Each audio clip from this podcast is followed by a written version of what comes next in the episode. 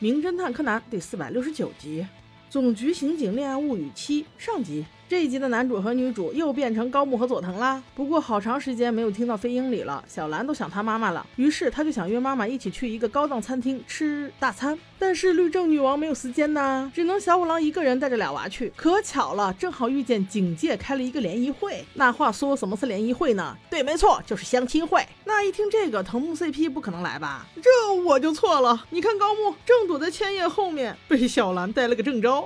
请问佐藤警官知道这件事情吗？呃呃，听高木这反应就知道佐藤不知道。看把他吓得，非说千叶带他过来凑数的。谁知有同样心思的又不止他一个。紧接着由美带着佐藤就来了。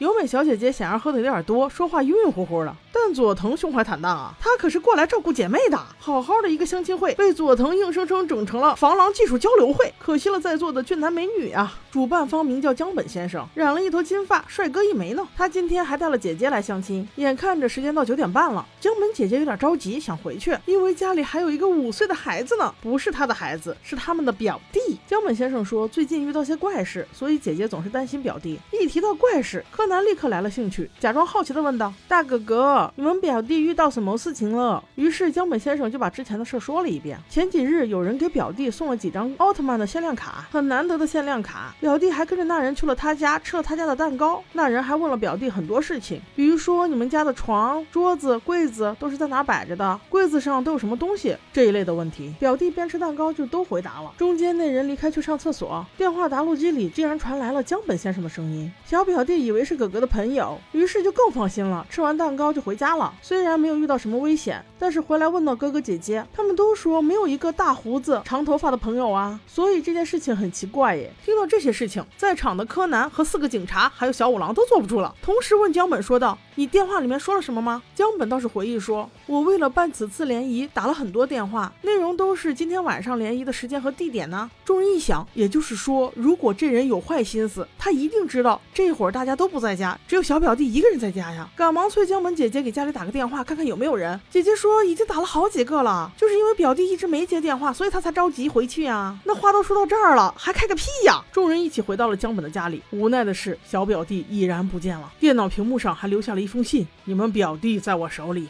敢报警？杀无赦。那现在这个状况不报警也没用了，因为知道这个事儿的全是刑警。佐藤为了不打草惊蛇，暂时先不打算跟总部汇报。大家坐在一起开始盘判绑架事件的始末。首先是上个周六，表弟。被人用卡片骗走，从中午的十二点到晚上八点，都和那个绑架他的人在一起。期间，那人收到江本先生邀约电话，也就是说，嫌疑人很可能在这次联谊的名单里。来参加的肯定没有作案时间，所以要查一下既通知了又没来参加过的人。一共有三个。江本先生说他是中午打给六田，下午打给隐屋，晚上打给左种的。那这三个人都有嫌疑。其次是这个凶手的动机，他如果求财的话，在带走表弟的时候，为什么没有带走任何值钱的物品呢？家里也并不乱，没有。打斗过的痕迹。聊到这里，佐藤意思是，他们不以警方的身份，而是以联谊会会员的身份去逐个拜访这三个人，肯定会找到更多线索。带上柯南比较不会起疑，于是出发了。第一家就是六田先生，他是一个玩音乐的，家里除了有很多唱片以外，就剩下奖券了。哦，原来他喜欢买彩票。第二个是影屋先生，胖乎乎的，还蛮可爱。他可是很喜欢收集玩偶的，包括奥特曼卡片。再下来就是佐种先生啦，他的爱好是收集钱钱币，又瘦又高，不修边幅，对联谊这种事情热情不大呀。这三个人都拜访过了，也没有什么线索。几个人在回去的路上接到了电话，江本姐姐说她又想起来一件事儿，表弟说过在那人家里待了一下午，看了一场超级无趣的棒球赛，不知道这个能不能帮助警方。